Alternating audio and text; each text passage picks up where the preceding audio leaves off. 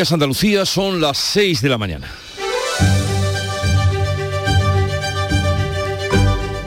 Despierta tu mente, descubre la realidad. En Canal Sur Radio, La mañana de Andalucía con Jesús Vigorra.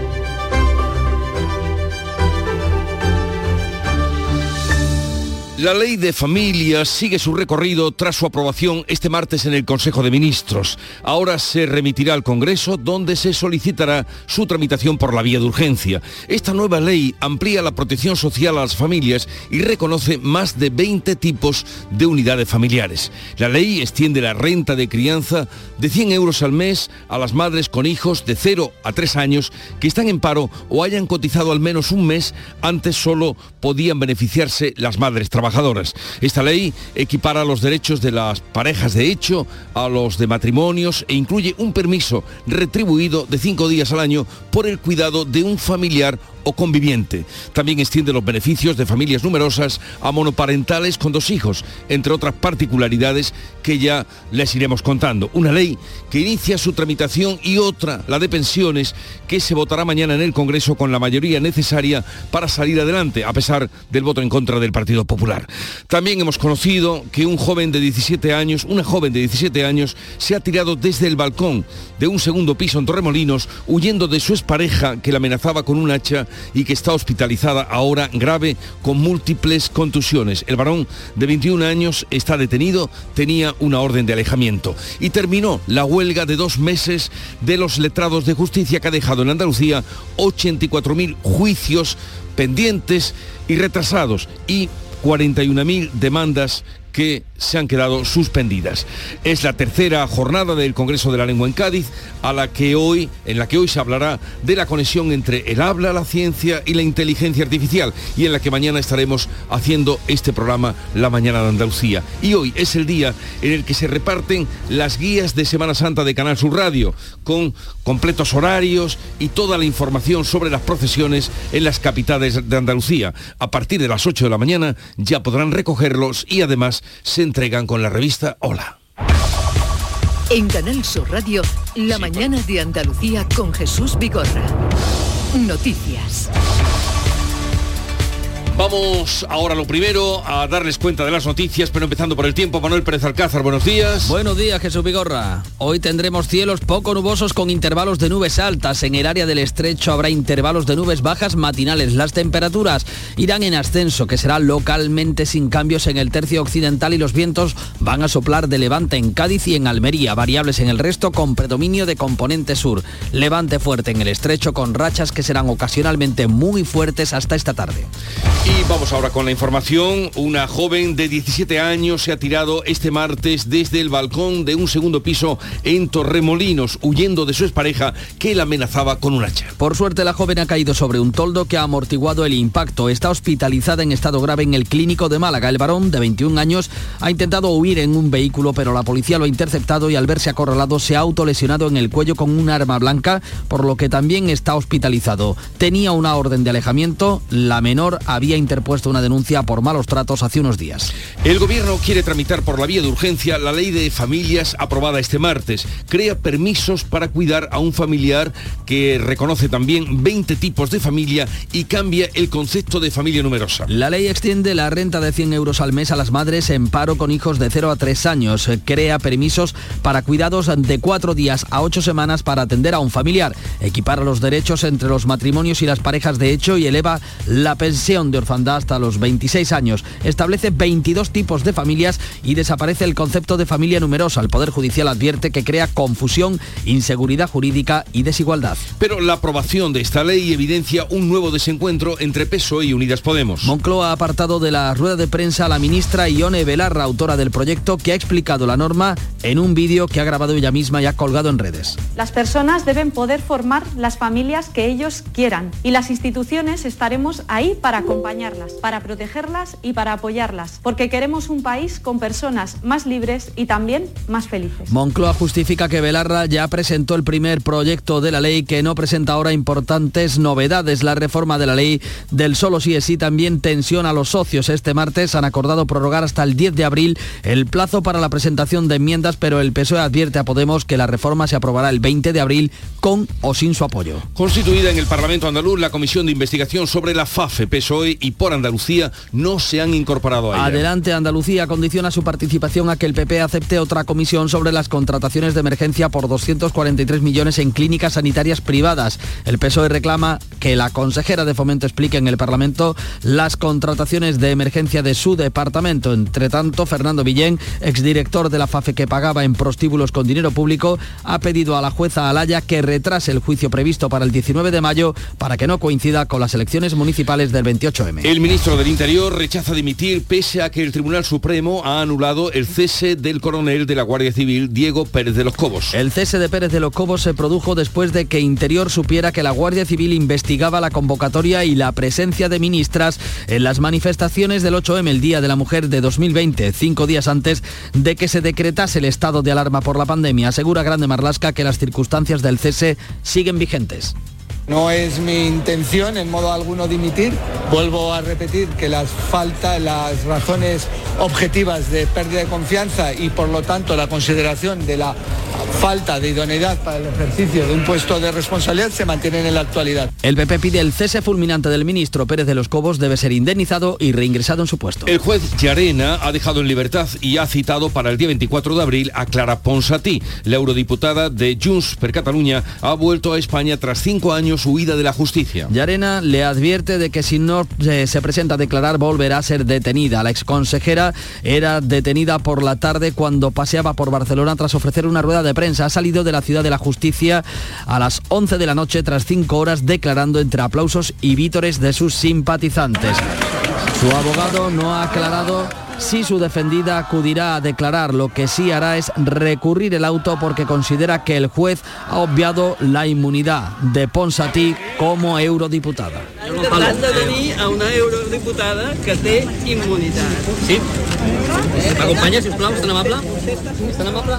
Su vuelta a España se enmarca en las próximas elecciones. Desde Bruselas, Puigdemont ha descartado regresar porque su situación es diferente a la de Ponsatilla, que sigue acusado de malversación. Junqueras se jacta de que el regreso de Ponsatí se produce por la derogación del delito de sedición pactado por Esquerra. Los vocales progresistas del Consejo General del Poder Judicial rechazan dimitir en bloque.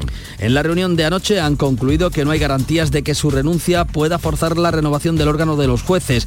Si sigue adelante con su dimisión la vocal progresista Concepción Sáez, eh, que la, hará- la va a hacer efectiva en el pleno de mañana. Sáez renunció la pasada semana por la situación, dice, insostenible de la institución que lleva casi cinco años con el mandato caducado. El gobierno ya tiene apoyo para sacar mañana adelante en el Congreso la reforma de las pensiones pactada con los sindicatos, pero sin la patronal. PNV y Bildu no van a obstaculizar el trámite. Esquerra Republicana ha anunciado su apoyo a cambio de que las mujeres con reducción de jornada o por baja por cuidados puedan acceder al 100% de la jubilación. Los grupos de la derecha van a votar en contra. Canal Sur Radio va a entregar hoy, a partir de las 8 de la mañana, sus deseados programas de Semana Santa. Pueden recogerse en las delegaciones de Canal Sur Radio. Desde las 8 se entregará el llamador en Sevilla, Granada y Huelva, Bajo Palio en Málaga, Semana Mayor en Cádiz, Estación de Penitencia en Jerez, Paso a Paso en Córdoba, Nazareno en Jaén y Pasión en Almería. La revista Hola también va a regalar estos programas en toda Andalucía. Ya en deportes, primera derrota de la selección española de Luis de la Fuente. La Roja perdió el segundo partido de la fase de ante, eh, para la Eurocopa ante Escocia por 2 a 0 en un mal partido. En tenis, Carlos Alcaraz ha ganado al estadounidense Tommy Paul, su bestia negra, y pasa a cuartos del Open de Miami. Y ahora vamos a conocer cómo refleja este día, este 29 de marzo, estamos ya casi finiquitando el mes, la prensa del día que ha repasado, leído y resumido para ustedes. Paco Ramón, buenos días Paco. Muy buenos días Jesús. El regreso de la exconsejera catalana Clara Ponsatí, fugada tras el 1O, y el varapalo del Supremo al ministro Marlasca por el cese injustificado del, del coronel de la Guardia Civil Pérez de los Cobos son algunos de los asuntos más destacados hoy en la prensa. Además, en ABC de Sevilla podemos leer que el marido de Gámez, la exdirectora ya general de la Guardia Civil, compró tres pisos en la etapa que investiga el juez. Pagó un millón de euros entre 2009 y 2012 cuando recibió grandes ingresos de empresas subvencionadas por la Junta de Andalucía. En Ideal de Granada, fotografía de portada para el Consejo de Gobierno, fotografía de familia con Sierra Nevada al fondo, viviendas y suman el 40% de los 690 millones de inversión de fomento. Es eh, la despedida de Marifran Carazo como consejera de la Junta de Andalucía para dedicarse a la alcaldía a la candidatura del PP a la alcaldía de Granada. En el Huelva Información podemos leer a toda página que el nuevo muelle de Levante tomará forma en apenas eh, tres años. Las obras de reforma apuntan a 2024 con las primeras eh, concesiones en un proyecto que pretende integrar la ciudad con la ría onubense. Y la fotografía de portada es para los ensayos de altura en Huelva. Y es que Airbus está probando con éxito en Mazagón el reabastecimiento en vuelo con drones. En el Málaga hoy, camareros y cocineros, profesiones más buscadas por el sector turístico. Todos quieren ser chef, sommelier o director de hotel, pero se precisan recursos base, afirma el presidente de los eh, eh, hoteleros eh, malagueños. También en los periódicos de tirada nacional leemos en El País,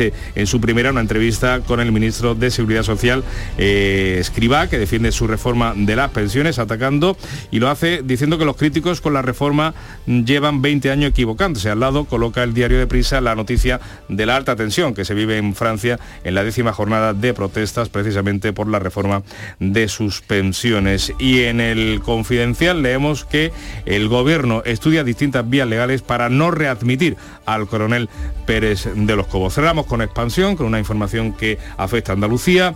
Andalucía da licencia VIP a Atalaya en la carrera de minerales valiosos. La Junta se lanza a la puja mundial de los metales dando vía libre al holding Atalaya que explota las minas de Río Tinto para buscar más cobre, zinc plomo y plata.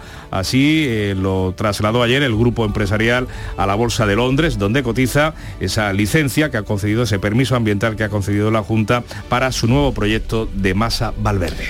Y vamos ahora con la prensa internacional que ya tiene preparada para ustedes. Beatriz Almeida, Bea, buenos días. Buenos días. Ayer hubo otra jornada de huelga en Francia. Le Figaro.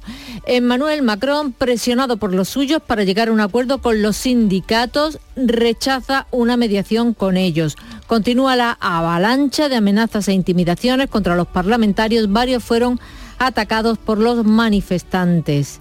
En Portugal, un ataque en un centro ismaelita de Lisboa, eh, que es una minoría musulmana, se ha cobrado la vida de dos mujeres y herido a dos personas. Lo tratan como un caso aislado. El autor está identificado.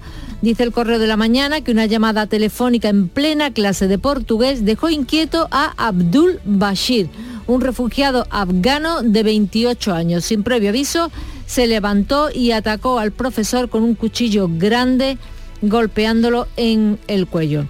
En Italia, la tierra ha vuelto a temblar en el sur, el mesallero, Dice que un terremoto de magnitud 4,6 se ha sentido en Nápoles y en otras ciudades. Ha habido escenas de pánico en las calles, eh, gran susto, gente pijama y hasta con maletas a cuestas. En Gran Bretaña, el Daily Express abre con una encuesta de opinión que resume en una pérdida de fe impactante en el Sistema Nacional de Salud. Solo el 29% de los encuestados están satisfechos con su sanidad. Y en México han muerto 40 inmigrantes en el incendio de un centro de detención en la ciudad fronteriza de Ciudad Juárez.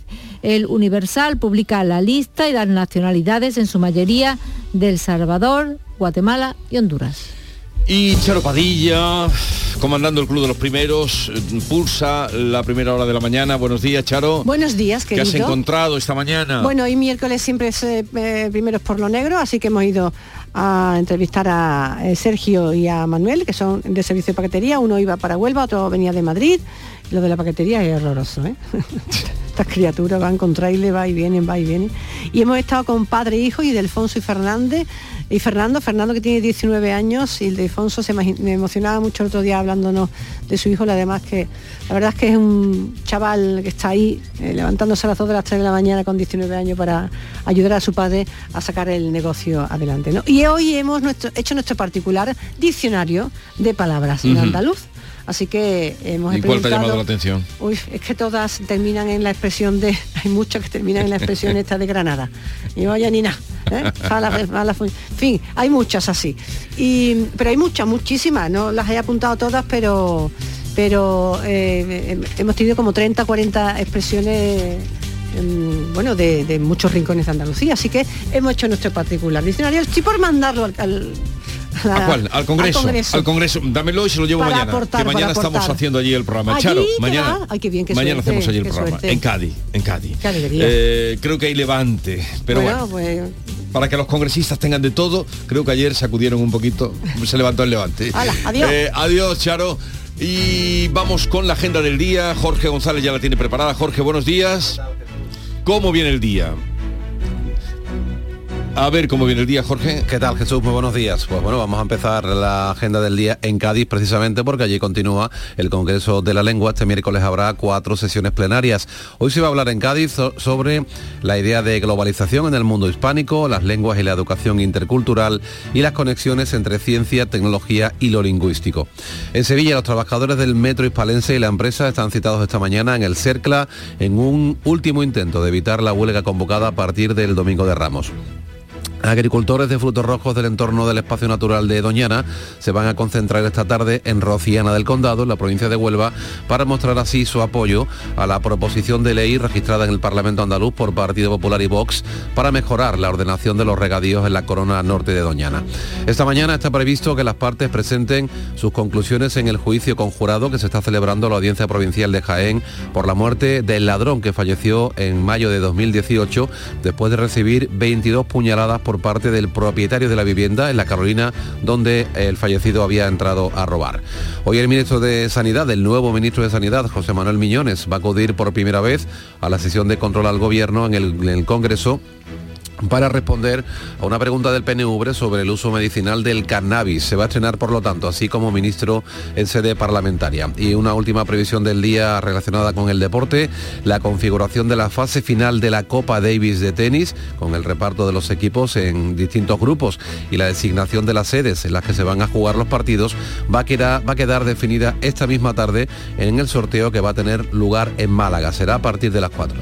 Pongamos ahora un poco de música a la mañana de Andalucía. Vamos pasito a pasito, sobreviviendo a la vida. Si tú te vas, yo me pierdo en esta calle sin salida.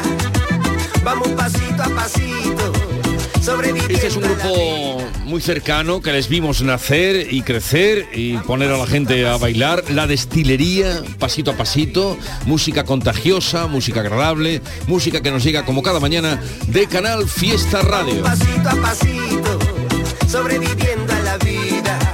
Si tú te vas, yo me pasito, con la música, con los invitados que tenemos y ahora con la información que les cuenta Paco Ramón. Si tú te vas, yo me pierdo en esta calle sin salida. Vamos pasito a pasito, sobreviviendo a la vida. Si tú te vas, yo me pierdo en esta calle sin salida. La mañana de Andalucía. Del 13 al 16 de abril, en Fibes Sevilla se celebra la primera edición de la Feria Andaluza de Arte y Cultura. Un evento dedicado a galerías, editoriales, diseñadores, un espacio expositivo para exhibir, expandir y contemplar el arte y la cultura. Entra en fadac.es e infórmate de todos los detalles del evento. Adéntrate del 13 al 16 de abril en Fibes Sevilla. La mañana de Andalucía en Canal Sur Radio. Noticias con Francisco Ramón. 6 y casi 19 minutos de la mañana les contamos que una joven, una chica de tan solo 17 años se ha tirado desde el balcón de un segundo piso en Torremolinos huyendo de su expareja. La perseguía y la amenazaba con un hacha. Por suerte ha caído sobre un toldo que ha amortiguado el impacto. La chica está hospitalizada en estado grave en el clínico de Málaga con múltiples facturas, eh, perdón, heridas y contusiones. Los hechos ocurrieron en torno a las 3 de la tarde. El hombre de 21 años intentó huir en un vehículo, pero la policía lo interceptó y al verse acorralado se autolesionaba en el cuello con un arma blanca, por lo que también se encuentra ingresado y bajo custodia en un centro distinto al de la joven. Tenía una orden de alejamiento, la menor había interpuesto una denuncia por malos tratos hacía tan solo unos días. Y en Almería, el detenido por agredir a su expareja con un cuchillo de grandes dimensiones ya está en prisión. El hombre de 25 años se entregó tras estar dos días en busca y captura. Hirió a su expareja, como decimos, en el brazo y el abdomen por recriminarle unos mensajes de teléfono. La mujer se recupera de esas heridas. Dejamos a un lado la crónica de sucesos. Les contamos que la ley de familia sigue su recorrido tras su aprobación este martes en el Consejo de Ministros. Ahora se va a remitir al Congreso, donde se va a solicitar su tramitación por la vía de urgencia. Este nuevo texto, esta nueva norma, amplía la protección social a la familia y reconoce más de 20 tipos de ellas. Crea además permisos de cuatro días para cuidar a un familiar y cambia también la familia numerosa especial que se va a otorgar a partir ahora de los cuatro hijos. Beatriz Galeano. En primer lugar, la ley extiende la renta de crianza, esa ayuda de 100 euros al mes a las madres con hijos de 0 a 3 años que estén en paro o hayan cotizado al menos un mes. Hasta ahora solo se benefician las madres trabajadoras. Las familias numerosas, al menos el concepto y el nombre, desaparece y se cambia por familias con mayores necesidades de apoyo a la crianza. Este grupo incluye además a familias que tengan dos hijos y que sean monomarentales con algún miembro con discapacidad víctima de violencia de género o familias con uno de los padres en tratamiento hospitalario de un año o en prisión.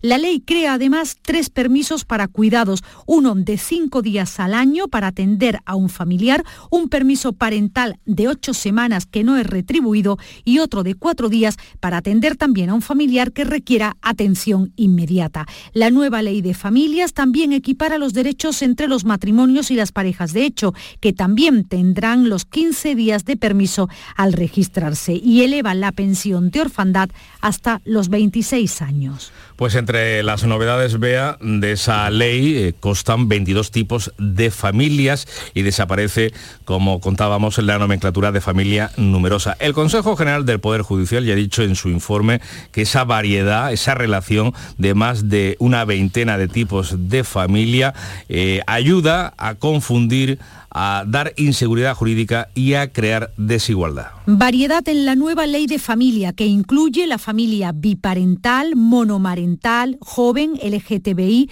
con necesidades de apoyo a la crianza, familia múltiple, reconstituida, inmigrante, transnacional, intercultural, retornada en situación de vulnerabilidad, solas, unidas en matrimonio o pareja de hecho. La respuesta a esta variedad de familias la ha hecho ya el Consejo General del Poder Judicial, que ha dicho en un informe que rebasa el marco constitucional y crea confusión, inseguridad jurídica y desigualdad. Para el Consejo sí que es positivo que en esta nueva ley la familia esté basada en vínculos parentales o de convivencia, aunque cree que está muy complicada su regulación. Pues eso en cuanto al contenido de la norma. En cuanto a las formas, sobre todo políticas, tenemos que contarles el tenso Consejo de Ministros que se ha vivido para aprobar este proyecto de ley que parte del Departamento del Ministerio de Yone Belarra, a la que Moncloa ha impedido o ha apartado que comparezca en la rueda de prensa posterior al Consejo de Ministros. La líder de Podemos ha subido un vídeo a las redes sociales para explicar el contenido de esta ley que ella basa en tres pilares. Esta ley tiene tres pilares fundamentales. El primero, la conciliación.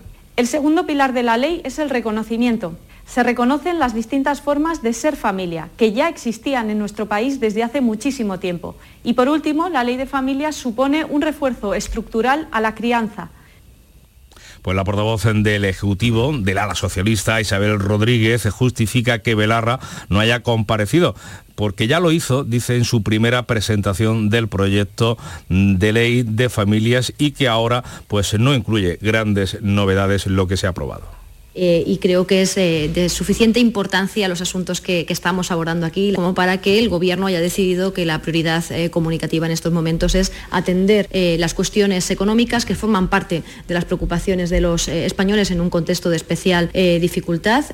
La tensión de los socios es evidente y se traslada a otras reformas. La de la ley del solo sí es sí, que ha provocado este martes un nuevo episodio. La mesa del Congreso ha aprobado con los votos del PSOE y Unidas Podemos prorrogar hasta el 10 de abril el plazo para la presentación de enmiendas a la reforma que pretende acabar con las reducciones de condena. Sin embargo, los socialistas han lanzado un ultimátum a sus socios para alcanzar un acuerdo.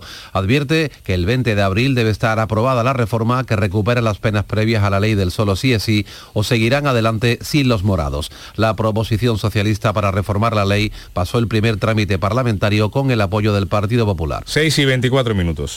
La mañana de Andalucía. El presidente de la Junta de Andalucía, Juanma Moreno, ha vuelto a pedir un debate nacional sobre la falta de médicos en toda España. Moreno asegura que el problema afecta a las comunidades de cualquier signo político y entiende en una solución que debe ser entre todas las administraciones públicas. Puesto que es un asunto que supera Andalucía, lo tiene también Aragón, lo tiene Valencia, lo tiene independientemente del color político de cada comunidad autónoma. Creo que habría que hacer un debate en el conjunto del país a ver qué podemos hacer entre todos para superar este, esta brecha que tenemos en ciertas especialidades donde no hay forma de encontrar médicos.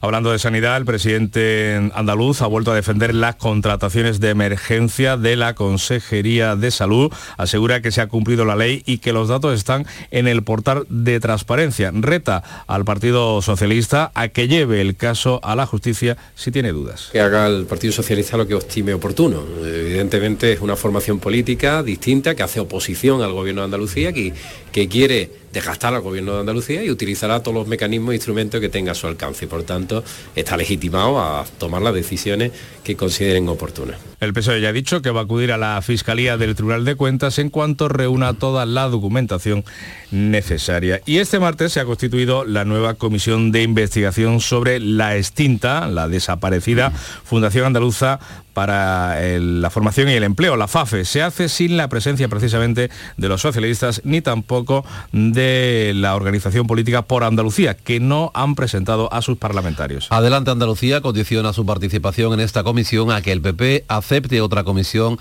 sobre las contrataciones de emergencia por valor de 243 millones a clínicas privadas. Así lo explicaba su portavoz José Ignacio García. Si el Partido Popular y Vox quieren que la comisión de la FAFE sea algo más que un show mediático, tendrán que ser coherentes y querer investigar todos los casos de corrupción. Adelante Andalucía va a ser implacable ante cualquier caso de corrupción, bien sea la FAFE con el Partido Socialista en el Gobierno o bien sea el caso contratos de emergencia con el Partido Popular en el Gobierno.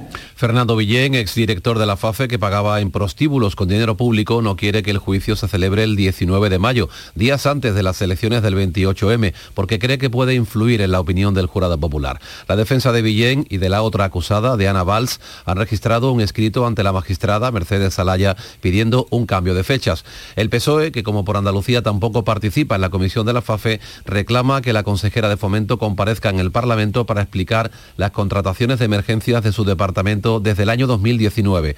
Isabel Ambrosio avanza que se personarán ante la Fiscalía del Tribunal de Cuentas para reclamar responsabilidades políticas y presupuestarias. Igual que no descartamos la posibilidad de llegar hasta el ámbito judicial, pero insistimos, en primer lugar, vamos a seguir investigando y a poder acumular el mayor volumen de información para poder sacar conclusiones. Por su parte, Vox defiende la necesidad de finalizar el dictamen sobre la FAFE después de que la anterior legislatura quedara pendiente por la convocatoria electoral. El PP califica de excusas el argumento de Adelante Andalucía para no estar presente en la comisión de la FAFE y defiende su legitimidad por la amplia mayoría representada en ella por los diputados del Partido Popular y de Vox. Pues así están las cosas en la actualidad política andaluza cuando llegamos a las 6 y 28 minutos de la mañana.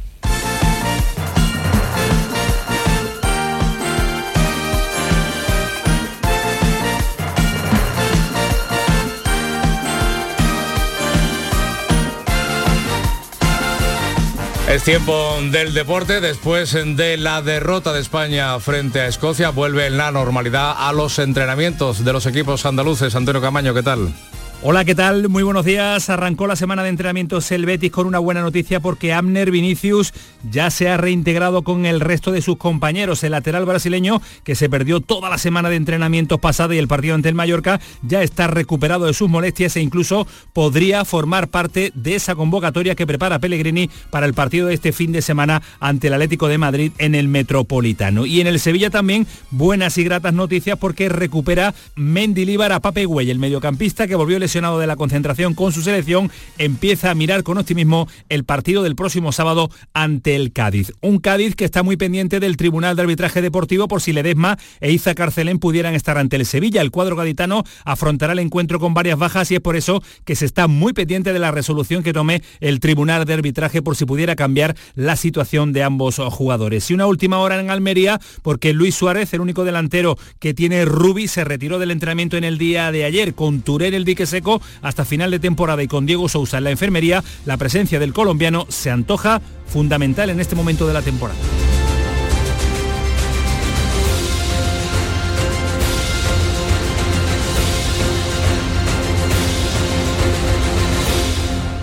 Canal Sur, la radio de Andalucía.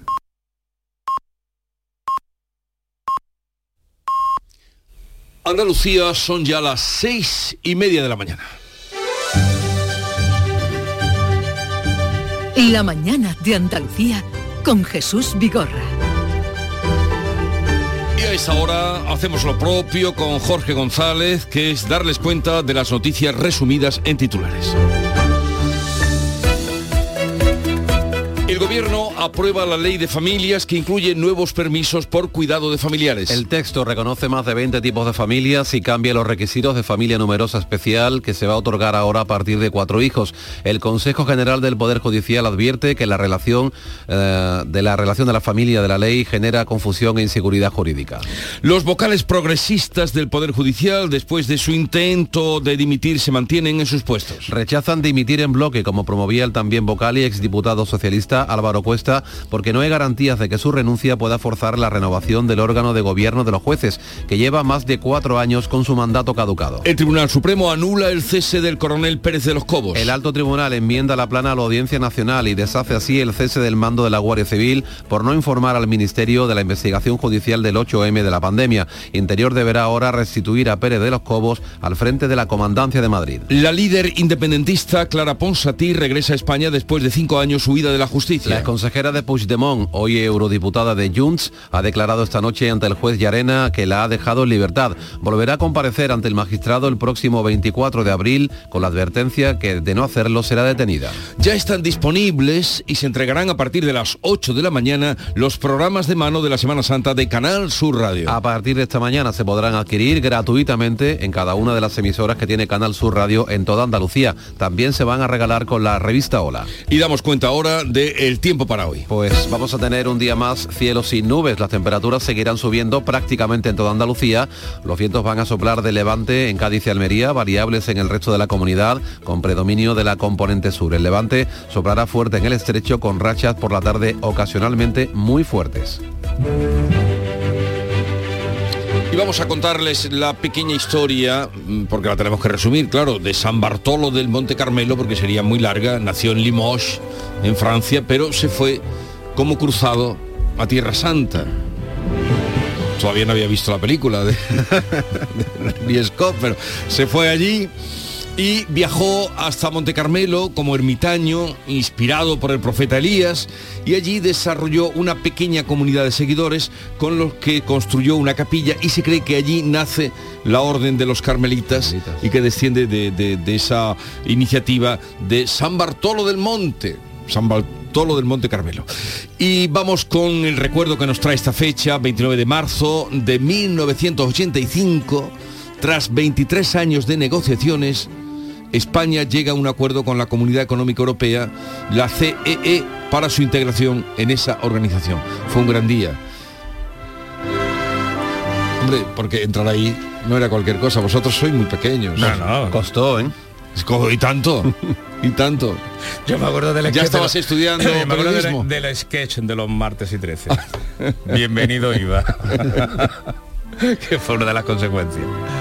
Pues eso ocurrió en 1985, eh, una fecha importante. Ahora que todo es histórico, de un día para otro todo es histórico, esto sí que fue histórico. Y tal día como hoy, de 1992, se le dio un golpe policial a la cúpula de ETA en la localidad vasco-francesa de Vidar que fue determinante en la lucha contra la banda terrorista ETA. Hablando de ETA, hoy se cumplen también años de la muerte del primer niño atentado de la banda terrorista. Ajá.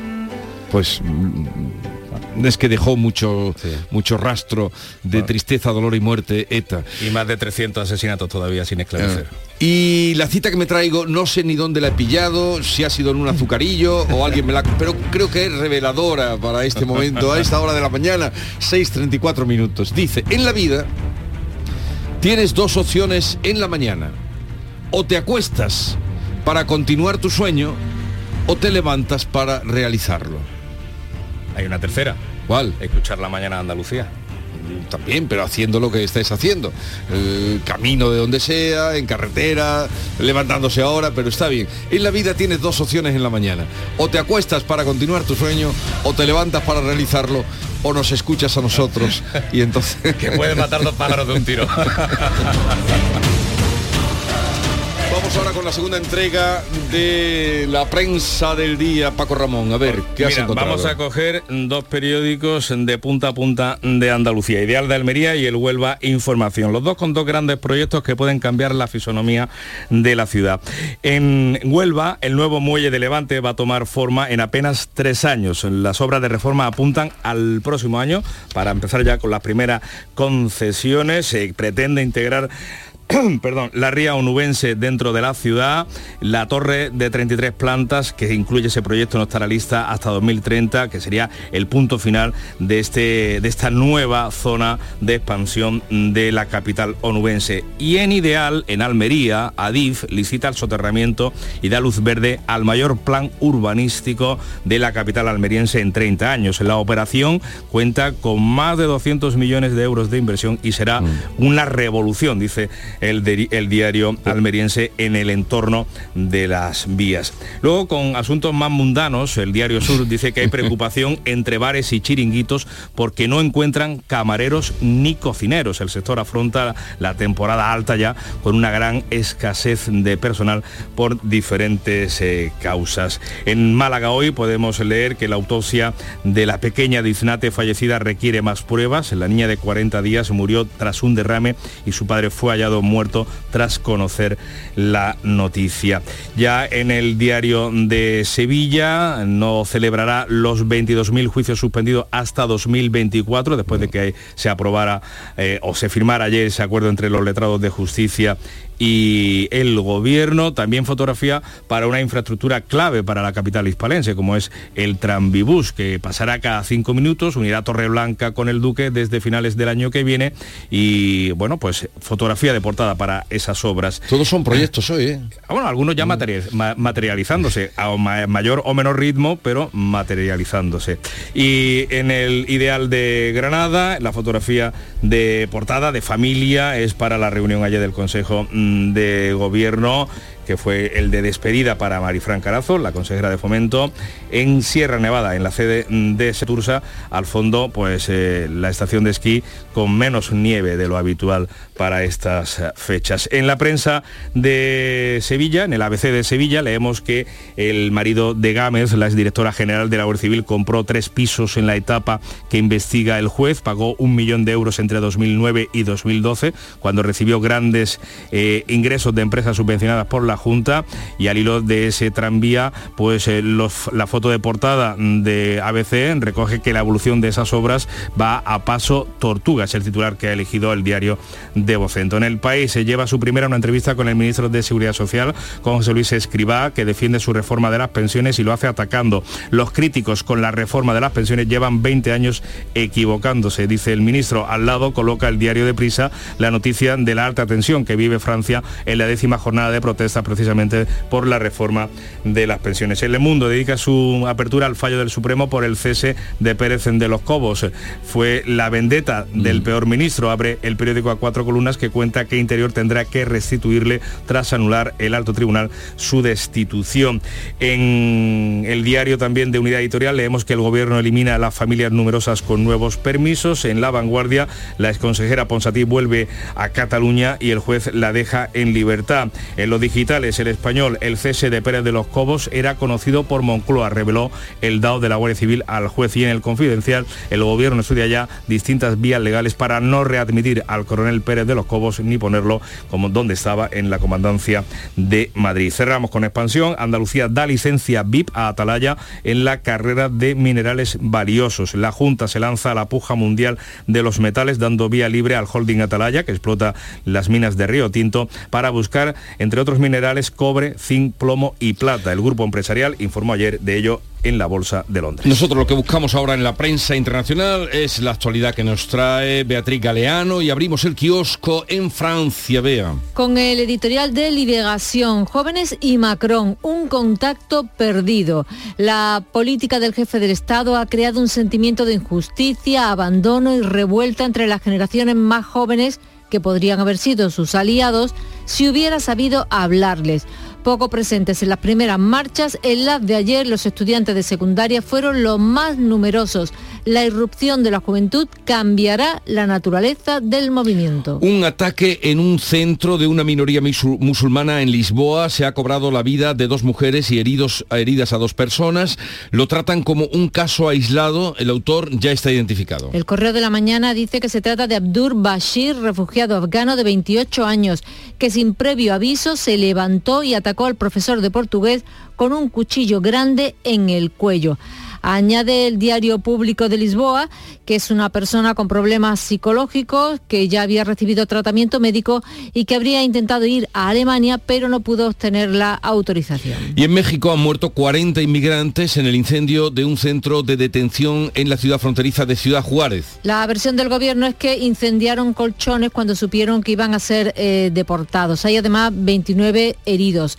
El Universal publica la lista y las nacionalidades, en su mayoría del Salvador, Guatemala y Honduras. Cuenta que 9.600 migrantes han muerto en ruta hacia Estados Unidos en nueve años y la prensa libre de Guatemala abre con este titular carbonizados, ahogados, asfixiados. Otra tragedia en la que guatemaltecos han muerto en su intento de llegar a Estados Unidos. Y ojito, ojito esta noticia porque la Unión Europea va en serio. Bruselas retrasa el tercer pago de los fondos europeos a Italia por las dudas sobre sus reformas y es un dinero titula La estampa que la Unión Europea le dice a Italia que debe reescribir el plan de recuperación en un mes 19.000 millones se retrasan por las dudas de Bruselas sobre los proyectos italianos.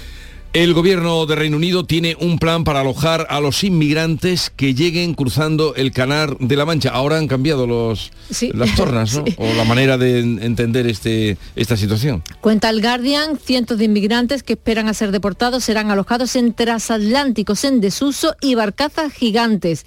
Los conservadores se quejan de que los alojan en hoteles de sus distritos y no los quieren cerca.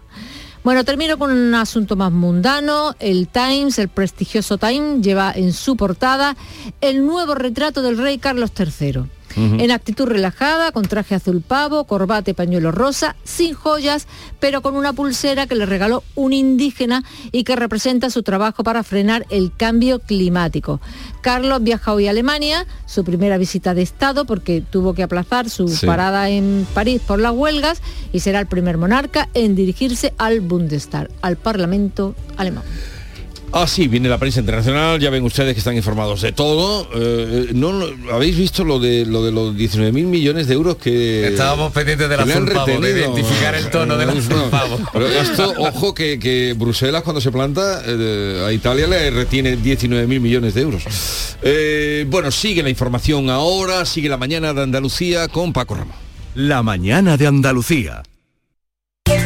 Más que chollos en Rapimueble. Aprovechate. Apilable de salón, ahora 159 euros. Cheslom, solo 399 euros. Cientos de ofertas con todas las ventajas del número uno. Rapimueble. Más de 200 tiendas en toda España y en rapimueble.com. Los productos andaluces de calidad diferenciada están reconocidos en Europa y en todo el mundo. Aceites de oliva virgen extra, vinos, frutas, hortalizas, jamones. Un placer excepcional que puedes vivir cada día. Busca los sellos de denominación de origen y disfrútalos. Genuinos, excepcionales, nuestros. Campaña financiada con Fondo Europeo de Desarrollo Regional. Andalucía se mueve con Europa. Unión Europea. Junta de Andalucía. La mañana de Andalucía en Canal Sur Radio con Francisco Ramón. Le contamos ahora que el ministro del Interior, Guerrán de Marlasca, rechaza dimitir pese a que el Tribunal Supremo ha anulado el cese que en su día eh, decidió del coronel de la Guardia Civil, Diego Pérez de los Cobos. El cese de Pérez de los Cobos se produjo después de que Interior supiera que la Guardia Civil investigaba la convocatoria y la presencia de ministras en las manifestaciones del 8M en 2020, cinco días antes de que se decretase el estado de alarma por la pandemia. Asegura Grande Marlasca que las circunstancias que provocaron el cese de Pérez de los Cobos siguen vigentes. No es mi intención en modo alguno dimitir. Vuelvo a repetir que las falta, las razones objetivas de pérdida de confianza y por lo tanto la consideración de la falta de idoneidad para el ejercicio de un puesto de responsabilidad se mantienen en la actualidad. El PP pide explicaciones y el cese fulminante de Marlasca. La sentencia debe ser redactada y lo será en los mismos términos que la anterior de la Audiencia Nacional. El militar ha de ser indemnizado y reingresado en la comandancia de la Guardia Civil en Madrid.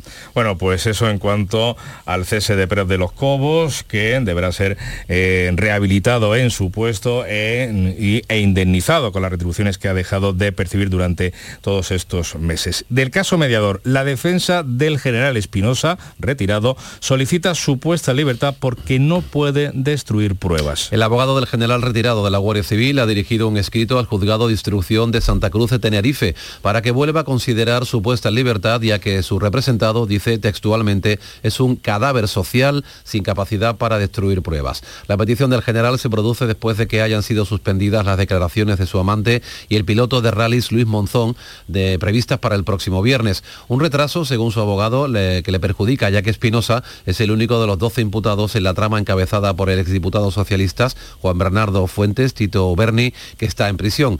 De otra parte, la juez que instruye el caso mediador ha abierto diligencias para investigar las filtraciones a la prensa. Les hablamos ahora del regreso de Clara Ponsatí, la líder del proceso, uno de los líderes del proceso. El juez del Supremo, Pablo Llarena, la ha dejado en libertad, a la que hoy es mm, diputada, tras, eurodiputada, perdón, tras declarar durante cinco horas ante el juez de guardia. Llarenas le ha citado a declarar ya para el próximo 24 de abril, advirtiéndole que si no se presenta, volverá a ser detenida. La consejera de Puigdemont, fugada durante cinco años, ha regresado este martes a nuestro país. La reforma del Código Penal la beneficia porque ya no pesa sobre ella el delito de sedición, sino solo de desobediencia, que no conlleva pena de cárcel. Ha salido de la ciudad de la justicia de Barcelona a las 11 de la pasada noche entre aplausos y vítores de sus compañeros y simpatizantes que coreaban su nombre. Su abogado Gonzalo Boyé no ha aclarado si su defendida acudirá o no a declarar en abril. Lo que sí hará será recurrir el auto porque consideran que el juez ha obviado la inmunidad de Ponsatí, que es eurodiputada y por lo tanto aforada, alforada, algo que ella misma recordaba al mozo de escuadra que le ha detenido esta pasada tarde cuando paseaba por la ciudad rodeada de sus seguidores. Has de venir a una eurodiputada que té. Sí. M'acompanya, sisplau, és tan amable?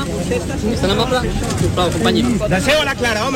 Su vuelta a España se enmarca en las próximas elecciones y en la lucha de los dos grandes partidos nacionalistas catalanes, Junts, al que pertenece Ponsatí, y Esquerra. Pues desde Bruselas, el expresidente catalán, fugado también, Carles Puigdemont, ha descartado regresar a España porque dice su situación es diferente a la de Ponsatí, ya que él está acusado del delito de malversación. Y les contamos ahora, en asuntos judiciales también, que los ocho vocales progresistas del Consejo General del Poder Judicial han rechazado finalmente dimitir en bloque. Este martes se reunían y han concluido que no hay garantías de que su renuncia pueda forzar la renovación del órgano de gobierno de los jueces. Si sigue adelante con su dimisión, la vocal progresista Concepción Sáez, que la hará efectiva mañana mismo. Sáez renunció la semana pasada por la situación insostenible de la institución que lleva casi cinco años con el mandato caducado y sin visos de poder renovarse. Más asuntos. Los secretarios judiciales han firmado con el Ministerio de Justicia el acuerdo que pone fin a dos meses de huelga y que recoge una, una subida salarial al mes de 450 euros por el aumento de sus competencias. Y a partir del próximo mes de noviembre, Granada albergará una agencia digital integrada por, eh, del Ministerio de Hacienda y Función Pública, un centro descentralizado de minería de datos del que solo hay otros tres en toda España. Será además el primero en Andalucía. Soledad Fernández, directora general de la Agencia Tributaria, explica que se trata de una oficina virtual con 100 funcionarios que atenderán todas las demandas relacionadas con Hacienda a través del teléfono, videollamadas, conferencias y todo tipo de atención telemática. En noviembre, con total seguridad, estaremos aquí ya trabajando. De 90 a 100 trabajadores eh, jóvenes, porque son de las promociones más nuevas, que van lógicamente pues, a dar mucha vida al barrio, gente con muchísima ilusión, con muchas ganas de trabajar y de prestar el mejor servicio de información y asistencia. Esta oficina contará con oficinas especializadas en Big Data, en inteligencia artificial y en desarrollos digitales. Y en Cádiz hoy continúa el Congreso de la Lengua. Hoy habrá cuatro sesiones plenarias, en la última de ellas esta tarde sobre la diversidad y la unidad de la lengua española. Intervendrá la vicepresidenta primera del Gobierno, Nadia Calviño. En la última jornada se ha hablado, entre otros asuntos, de los beneficios de tener una comunidad hispanohablante tan diversa en la riqueza de la que es nuestra lengua común. Así llegamos a las 7 menos 10 de la mañana. Es el tiempo de la información local, la más cercana en Canal Sur Radio y Radio Andalucía Información.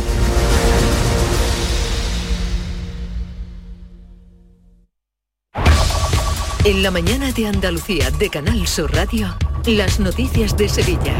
Con Pilar González. Hola, buenos días. Jornada decisiva para saber si habrá o no metro en Semana Santa. Trabajadores y empresas se reúnen para tratar de llegar a un acuerdo, mientras que Canal Sur Radio pone hoy en la calle el esperado llamador de papel para una Semana Santa que tendrá este año más de 4.000 agentes de seguridad. Y atención hasta ahora si pasa por la 66 a la altura de Salteras porque ha volcado un turismo en la vía de servicio. El tráfico sigue, no está cortado, pero la Guardia Civil y Mantenimiento de Carreteras está trabajando en el lugar.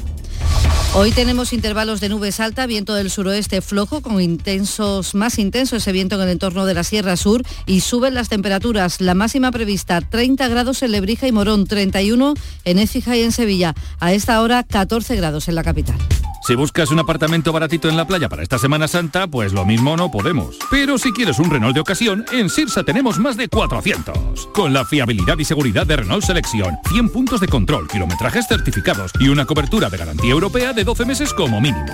Ven a Sirsa, tu concesionario oficial Renault en Sevilla. Tomarartesanía.com es la nueva web de Tomar Artesanía, marca de referencia en el traje de corto. Descubre en tomarartesanía.com las tendencias en sastrería campera para el caballista y la amazona. Visita nuestras tiendas en Huelva y Sevilla para tu traje a medida. Vístete en tomarartesanía.com. Da rienda suelta a tu pasión.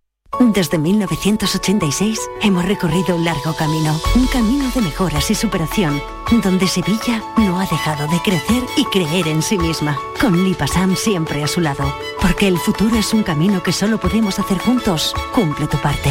Lipasam, Ayuntamiento de Sevilla. Las noticias de Sevilla. Canal Sur Radio. El llamador de papel de Canal Sur Radio ya está en la calle desde a las 8 de la mañana. Se puede empezar a recoger en las instalaciones de Canal Sur Radio en la avenida José de Galvez. La versión en papel porque la digital ya se puede descargar. Y a las 9 de esta mañana están citados los trabajadores del metro y la empresa en el servicio extrajudicial de conflictos para tratar de llegar a un acuerdo que evite la huelga convocada para Semana Santa. El presidente del comité de empresa del metro, Diego Escudero, ha explicado que Canal Sur Radio que renuncian a algunas de sus demandas y que van a presentar nuevas propuestas que a su juicio suponen un equilibrio entre lo que ellos piden y la empresa ofrece. Asegura que van con la intención de que hoy se pueda firmar el acuerdo. Nosotros pondremos mm, todas las propuestas encima de la mesa, para no vamos andando con rodeos. Vamos a ir con, por parte del comité, va a ir con nuestra abogada, con intención de si hay que redactar un acuerdo que sea revisado por ella. Eh, nosotros vamos con la intención de firmar acuerdo con varias propuestas, incluso con la abogada. Y la agrupación sindical de conductores de Tusán ha convocado un paro para el viernes de Dolores. Dicen que exigen respeto y dignidad a la plantilla. De la iniciativa se desmarca el resto de sindicatos presentes en el comité de empresa. Y el dispositivo de seguridad para la Semana Santa se pondrá en marcha el viernes de Dolores y habrá 4.129 agentes entre Policía Nacional, Guardia Civil y Policía Local. El partido de Liga del Sevilla del Viernes Santo se cubrirá con un dispositivo propio y se prestará una atención especial al Santo Entierro Grande por la magnitud del evento. Todo el dispositivo estará coordinado un año más desde el área municipal de gobernación a través del CECOP. En esta Semana Santa, además, el Consejo de Hermandades y Cofradías va a ofrecer información en tiempo real de los retrasos de cada cofradía dentro de la carrera oficial, lo ha explicado el presidente del Consejo, Francisco Vélez. Este año se va a dar el, retraso individual por cada hermandad. La hermandad en campana, el retraso que, que tenga cada hermandad de forma individual se dará y al final el retraso global, para que se tenga la información completa. Hoy el alcalde de Sevilla va a firmar un protocolo de colaboración con la Hermandad de la Esperanza de Triana en materia de labor social. 6 y 54. bien te sientas, chiquilla, que bien te sienta. Qué bien te sienta tu traje de flamenca Aires de Feria. Sus nuevos diseños te van a enamorar. Lunares, colores y texturas, reflejos de nuestra tierra. Aires de Feria. Trajes de flamenca llenos de elegancia, sensualidad y creatividad. Aires de Feria. Enamorados de Andalucía.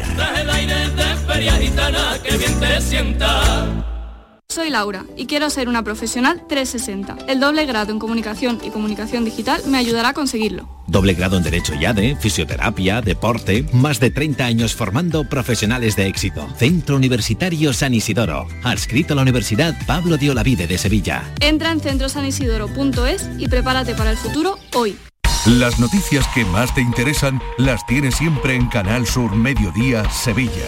Y este jueves te llegan desde la Clínica Santa Isabel de Sevilla, donde conoceremos los servicios y tecnologías de este hospital, en especial en el área de pediatría y traumatología. Canal Sur Mediodía Sevilla. Este jueves a las 12 en directo desde la Clínica Santa Isabel de Sevilla, con la colaboración de la Clínica Santa Isabel de Sevilla. En Canal Sur Radio, las noticias de Sevilla. Las obras del Metrocentro estarán finalizadas el 31 de julio. El ayuntamiento confirma esa fecha prevista una vez que se han superado las incidencias que hubo en la construcción del túnel. El tráfico en Ramón y Cajal se abrirá en mayo. Según el gerente de Tusán, Rubén García, los trabajos del túnel que discurre en ese tramo y tuerce hacia San Francisco Javier van a buen ritmo. Se han finalizado los desvíos de servicio, la excavación por la, parte de las dos rampas y se está ejecutando la losa. La previsión es que el tráfico lo podamos restituir en la parte de Ramón y Cajal en el mes de mayo de este año. En San Francisco Javier iremos de manera progresiva habilitando los tramos en función de la evolución de la obra. La economía sevillana modera su crecimiento, que será del 1,5% este año y del 1,2% el que viene. La tasa de paro bajará al 16% y en 2024 estará al 15,2%, según el barómetro económico del Colegio de Economistas de Sevilla que ha dirigido el catedrático Manuel Alejandro Cardenete. Para el año que viene, en cambio, las previsiones son incluso más negativas de crecer tan solo el 1,2. Es decir, este año, que era un año de transición, como veníamos diciendo, y recuperarnos definitivamente en el año 24, pues parece que no va a ser así. Son demasiadas las turbulencias que hay alrededor nuestra. Hablamos de inflación, hablamos de guerra en Ucrania, hablamos de sequía este miércoles hay varias propuestas convocadas en Sevilla. La Marea Celeste eh, convoca esta mañana al sector educativo de 0 a 3 años a una concentración ante la sede de la Consejería de Desarrollo Educativo. Protestan por la negativa de la Junta a actualizar el precio por plaza conforme al IPC. Asegura que muchas han tenido que cerrar y otras han pedido préstamos. La propietaria de la escuela Patín Royal San Antonio, Beatriz Simón, ha explicado a Canal Sur Radio que necesitan subir el precio para poder asumir el aumento de costes. Lo que reivindicamos en un principio es eso, la subida del IPC porque nos asfixiamos.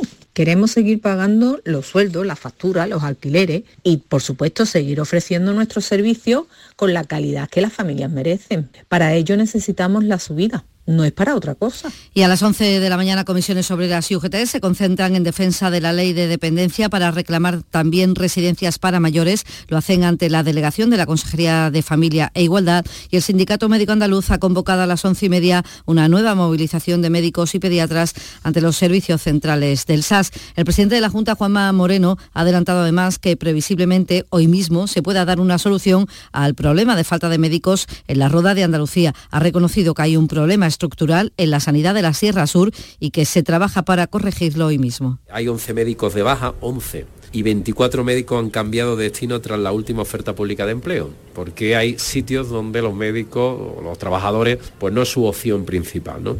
Hay que reorganizar los médicos de la zona y estamos ultimando otra reorganización de la zona. Y la Junta va a destinar más de 18 millones y medio de euros al mantenimiento integral de los dispositivos médicos instalados en los centros que dependen del Virgen del Rocío. En cuanto al COVID, cinco personas han fallecido en la última semana y los ingresados se mantienen en 31. Cinco de ellos están en UCI. Y el alcalde de Los Palacios y Villafranca, Juan Manuel Valles, se encuentra ingresado en la UCI del Hospital Virgen de Valme con una neumonía bilateral. Su pronóstico es reservado. Vamos con el deporte. Antonio Camaño, buenos días. Hola, ¿qué tal? Muy buenas. Gratas noticias para Mendilíbar porque el técnico del Sevilla dirigió la segunda sesión en el día de ayer con la principal novedad de Pape Güelle, el mediocampista que volvió lesionado de la concentración con su selección, empieza a mirar con optimismo el encuentro del próximo sábado ante el Cádiz. Y también muy buenas para el Betis, que empezó la semana de entrenamientos con una novedad importante porque ya Abner Vinicius está entrenando con el resto de sus compañeros porque el lateral brasileño ya ha superado las diferentes molestias físicas que le impidieron estar en el partido ante el Mallorca. Si todo avanza bien, como espera el Betis, el defensa podría estar disponible para el partido de este próximo fin de semana en el Metropolitano ante el Atlético de Madrid. Esta mañana se presenta en el Archivo de Indias el documento del mes de abril que está dedicado al Cristo del Calvario, que formará parte del cortejo del Santo Entierro Magno por segunda vez desde 1898. 14 grados hasta ahora en Alcalá del Río, 14 también en Sevilla.